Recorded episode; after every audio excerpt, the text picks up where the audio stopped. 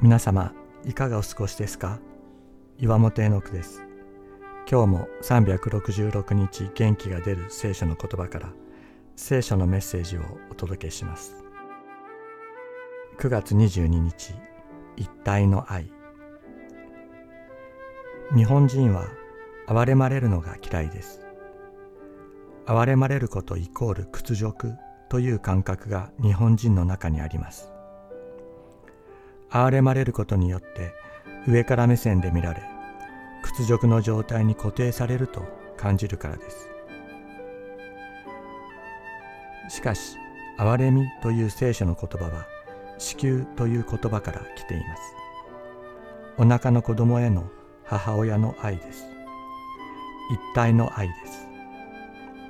母親は自分のお腹の子が弱ったり病気を持っていることを知ると自分を失うほどに苦しみます。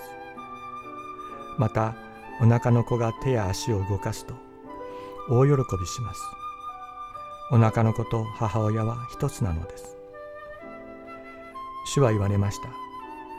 女が自分の血のみ子を忘れるだろうか。自分の胎の子を憐れまないだろうか。たとえ女たちが忘れてもこの私はあなたを忘れない。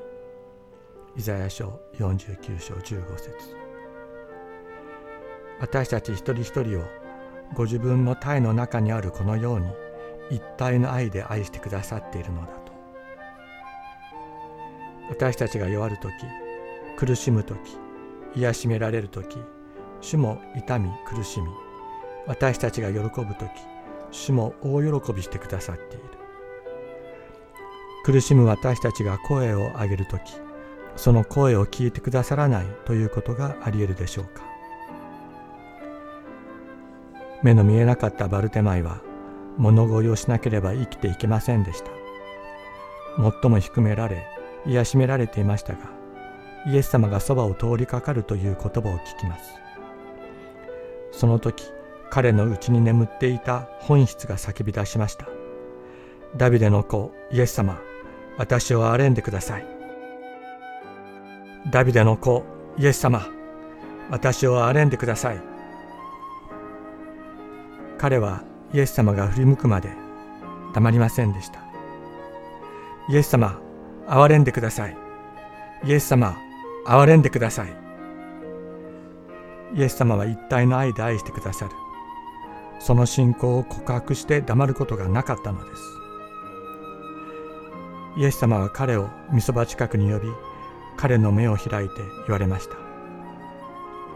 あなたの信仰があなたを救ったのですと。一体の愛で愛してくださる神様がいる。諦めてはなりません。多くの人たちが彼を黙らせようとたしなめたがダビデの子よ私を憐れんでくださいとますます叫んだ。イエスは立ち止まってあの人を呼んできなさいと言われた。イエスは言われた。さあ行きなさい。あなたの信仰があなたを救いました。すると彼は見えるようになり、道を進むイエスについていった。マルコの福音書10章48から52節